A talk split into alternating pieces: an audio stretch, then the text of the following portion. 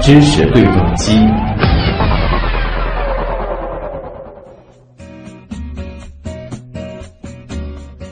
今天是第十四个世界献血者日。我们知道，输血可以拯救生命，无论在世界的哪个角落，我们都随时都可能有输血的需求。如果没有血液，人会死亡。但幸好，人类发现了 ABO 血型系统，让我们能够安全的进行血液的传输。无偿献血不仅可以挽救众多患者的生命，也可以增加自身的造血机能。那么，对于献血这件事，你了解多少呢？献血是一个怎样的过程？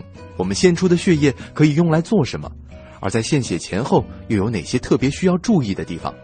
今天的知识对撞机，我们就来聊聊和献血有关的知识。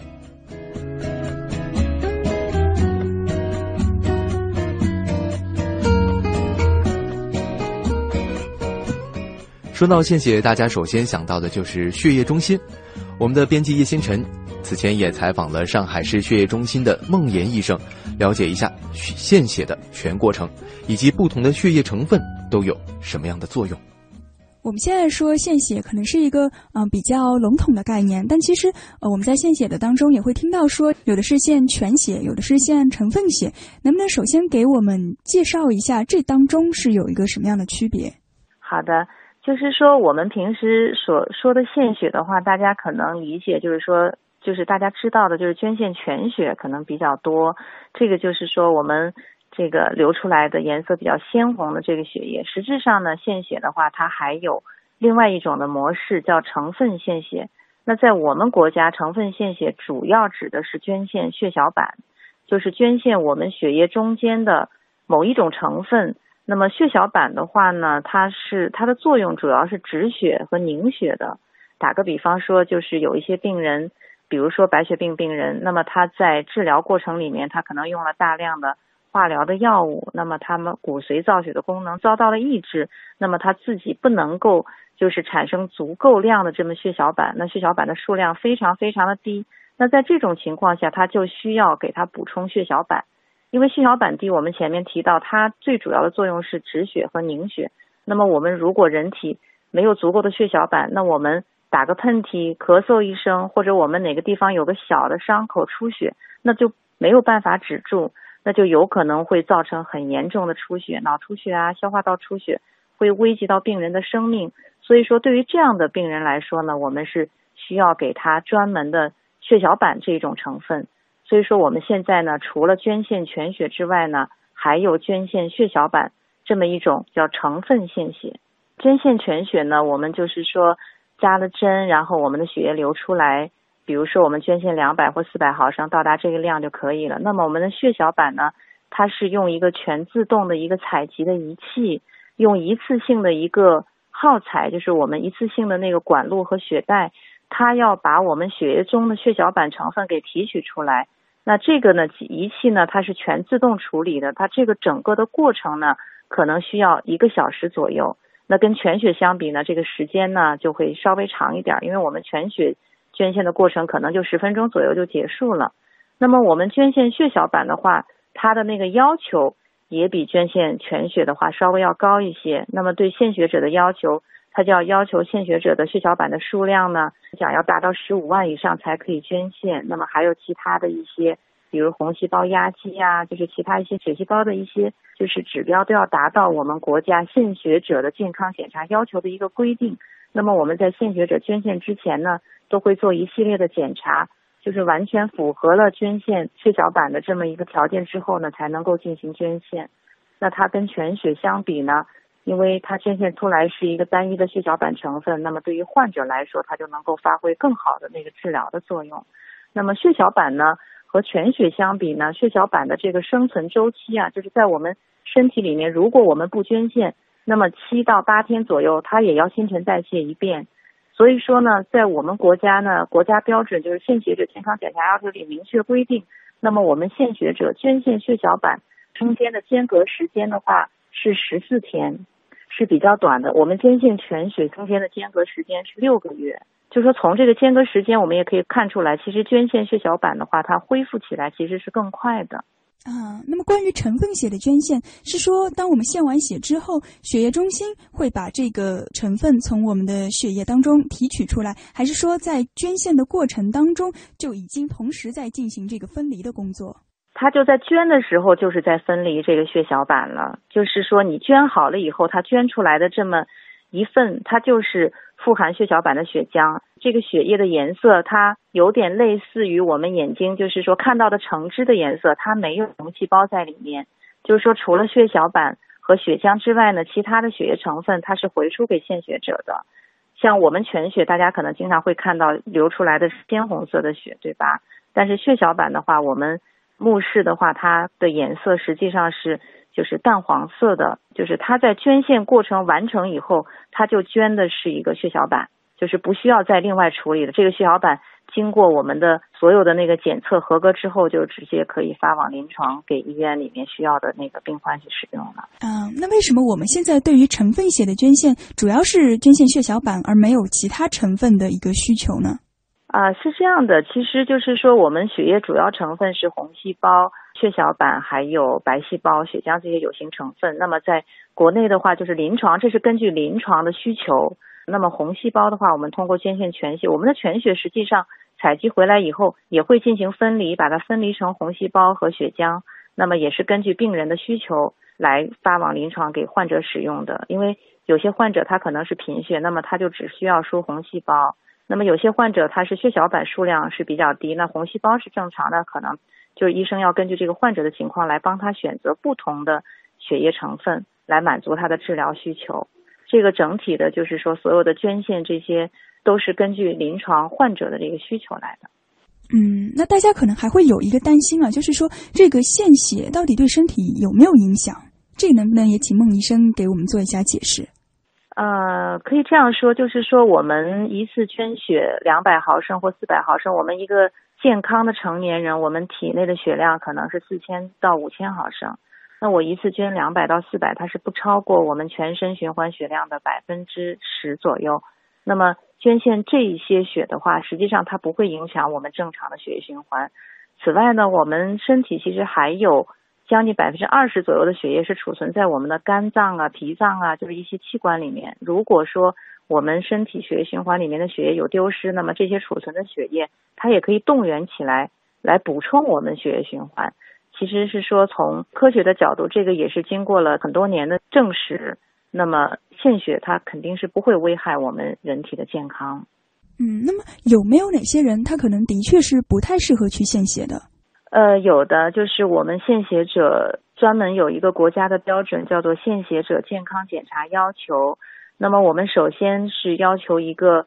健康的公民，那么他的年龄要在十八到五十五周岁之间，那么身体要健康。另外的话呢，要符合我们献血的一些就是身体条件方面的要求。这个呢，如果献血者到我们所有的献血点来献血之前的话，我们都会做一个健康征询，就是说会了解这个献血者既往有没有什么样子的一个情况是不适合献血的。我们现场也会做一些血液的初筛检查。那么完全符合了之后呢，才能够进入到献血程序里面。那么对于献血者来说，他在献血前和献血后，他有什么特别需要注意的地方吗？啊，是这样，就是说，如果我们献血前的话呢，就是尽量保持比较清淡的饮食，另外要保证睡眠。有很多献血者到我们这儿来献血的时候都是空腹，这个呢，我们是不主张空腹的，是要吃一些东西的。但是呢，就是吃的东西呢比较清淡，就尽量不要去喝牛奶、豆浆、吃咸菜呀。就是说饮食的话比较清淡，然后注意休息就好了。那么献血之后呢，也不要长休大补，不用去吃很多很多的补品呐，这个是没有必要的。就是说可以保持你正常的生活作息，但是呢，就是不要熬夜，稍微可以早一点休息啊，多喝一些水啊，补充一些就是蛋白质啊，新鲜的水果蔬菜，这样就可以了。再次感谢孟医生接受我们的采访。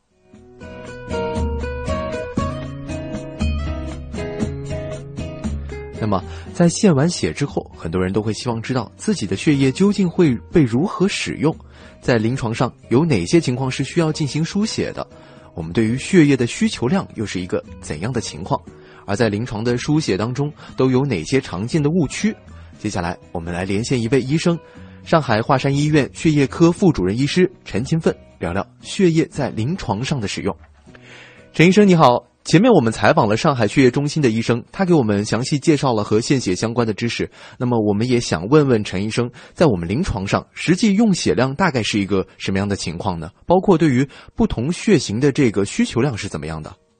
嗯，一般来说的话，在三级甲等医院，特别是像我们华山医院，因为脑外科的病人比较多嘛。很多手术病人其实是要是要用血的，内科病人的话主要是用红细胞和血小板的比较多，所以总的来说就是大医院用血量是比较大的。那么在其实像上海啊、北京啊这些大城市，因为大城市里边大医院多嘛，所以嗯用血量就比较大了。那么有有的时候呢，是在寒假暑假的时候，寒假暑假的时候呢，我们很多就是能够献血的这种大学生啊什么的，都都回去了。然后这边呢。又是大家的一个空闲时间，很多病人、外地病人啊，就跑到上海来住院啊、看病啊、手术啊，就这样。所以呢，一方面是一个采血的一个低低谷期，另外一个是一个用血的一个高峰期。这样的话，两下一冲突的话，可能会血液就更加紧张了，会造成这样一个情况。我们经常会偏型的，我知道是 A 型和 O 型。嗯，这是指那个红细胞，因为我们现在临床输血的话都是成分输血，就比如说就输红细胞、输血浆、输血小板。那血小板的话，基本上每种血型的话，它都是比较需要的。那红细胞的话呢，主要是 A 型和 O 型经常会缺一点，会经常会少一点。那么，所以有的时候呢，呃，我们会比如说街头呃流动采血车啊，怎么样，我们去专门会去。写一个就是寻找这样血型的一个献血者，动员大家这样一血型的献血者来帮我们来献血。嗯，那说到输血，我们经常会在电视剧里面看到，比如某个孩子急需输血了，父母听说之后就撩起袖子就说：“来抽我的吧，我跟他是一个血型。”但好像这种情况在我们的现实生活当中是不可能发生的，是吧？因为亲属之间其实是不能相互输血的，是这样吗？对的，是不可能存在的。这是电视里边的，他对这种医学常识不是很了解。直系亲属呢，我们是最好是不要这样直接来输血的。嗯，它会产生一个就是我们叫输血相关的移植物抗宿主病。像这样的一个病呢，我们一般是预防发生的。一旦发生的话呢，它的嗯死亡率比较高，而且抢救成功的概率是比较低的。但也不是说百分之一百就死亡了，但是。这个发生以后，它的一个抢救成功率是比较低的，所以我们一般不会发生直系亲属之间就是相互输血这样一个情况。嗯，我们叫输血相关的移植物抗宿主病，因为输血其实是一种细胞的移植嘛，尽管它是配了血型的，但是它其实也是一种别人的血液进到你身体里边去，相当于广义的来说是一种移植，对吧？所以它叫移植物抗宿主病，它不叫排异，它反过来的。它就是输进去的血液，把你身体本身的这个就是宿主病人，他本身我们叫宿主嘛，就受血者，我们是医学上有个名词叫宿主嘛。那么我们就是输进去的东西，我们叫移植物嘛。所以它就是一个输血相关的一个移植物抗宿主病。嗯。那这种的话，它机理是比较复杂的，它主要是输进去以后，它的一个异体的淋巴细胞啊，别人的这个淋巴，因为血液里边有淋巴细胞嘛，对吧？那这个淋巴细胞它会输到你这个病人的身体里边去，它在你的体内呢，它会增殖、活化、增殖、增殖以后呢，淋巴细胞强大起来。淋巴细胞本身它有一个排异的一个功能的。当外界的白细胞、淋巴细胞进到你身体里边，而这个宿主就这个受血者，如果他的一个抵抗力是非常低的话，那么别人的淋巴细胞就在你的体内生长了，反过来会把你自己身体里边的器官给排异掉。所以我们这叫移植物抗宿主病。这在我们做造血干细胞移植啊、骨髓移植的时候是会发生的，我们是要尽量用药把它抑制住的、避免住的。那么同样的，你越是相近的这个血液输到你身体里边去，那么淋巴细胞在你体内激活的可能性会越大，那么这个时候有就有可能会发生一个移植物抗宿主病。啊，这是一个非常重要的知识啊，但很多人其实并不了解，所以千万别像电视剧里那样说来抽我的血啊。当然，我们的医院也是不会同意这样的做法的。事实上，在医院里面给患者使用血液，一定是从血液中心统一调配的。那么，也想请问陈医生，再给大家讲讲，目前我们在临床治疗上都有哪些情况是必须要进行输血的？那很多嘞，比如说我们现在是成分输血嘛，那么输红细胞的病人，凡是有急性、慢性贫血的病人。重度贫血的病人、大出血的病人，肯定是要输红细胞的。像内科的情况，比如说你是一个再生障碍性贫血啊、唇红再障啊、骨髓增生异常综合征啊、白血病的这种贫血啊，你自己血是长不出来的，那都要靠别人的血输给你，这是输红细胞的情况。那还有输血浆，血浆的话，嗯，说你凝血功能很差的病人，那么我们要。血浆里边有凝血因子，那么输进去的话，它用要用来止血的。那么还有就是输血小板，那血小板极度减少的病人，那么他的止血功能是很差，他会出血不止，或者说他会自发性的出血。这个时候我们就要给病人输血小板。嗯，我们知道陈医生除了是一名血液科的医生，同时也是经常献血的志愿者。从您的角度，您是怎么看待献血这件事情的呢？我一直认为就是。因为我们人类发现了 ABO 血型，所以呢，我们也就开始了这个献血的这样一个过程。那么，由于这个血液啊，因为一直不能被造出来，没有办法来造这个血液，所以到目前为止呢，嗯，你要救人的话，那你。要输血的话，你必须要这个血液献出来。那么好在能够献血给病人用，好在献血是无碍健康的。所以呢，这种献血的行为呢，我就认为它是一种人类的一种互助行为。就是有可能你现在是献给别人了，那有可能将来某一天我是需要别人献给我了，或者我的家人、我的亲戚朋友是需要用血了，那别人献给我。所以这是人类之间的一种互助行为，也没有什么特别的。伟大，这是人类生存的一种方式。那么，这么多的献血者，他们的本身的一个献血行为，其实已经可以证明了献血是无碍健康的。所以，我觉得，嗯，可能说起来大家会不高兴。如果你用各种各样的理由说我为什么要献血啊？献血会怎么样怎么样？那就没法说了。你一定要认为献血是有害健康的，或者说我为什么要把血献给别人？那就没法说这个事情了，对吧？每个人都可能会成为一个用血者。如果大家都能这样，就是想到，嗯，今天我可能献出血来给别人用，明天我有可能是成为别人献血给我的一个对象的话，那么我觉得献血这个行为不是很困难的。但是大家其实需要更多了解的就是。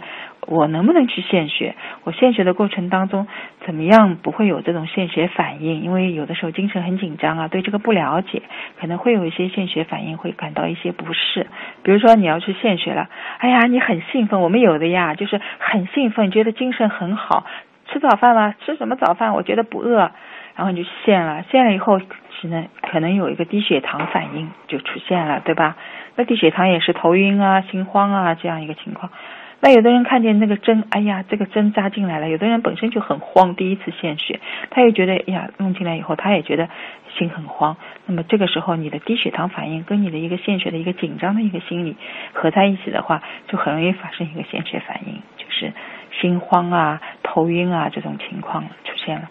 还有呢，就是你希望献血前一个晚上能够睡得好一点，休息得好一点，不要就是造成一种心理上的一个压迫。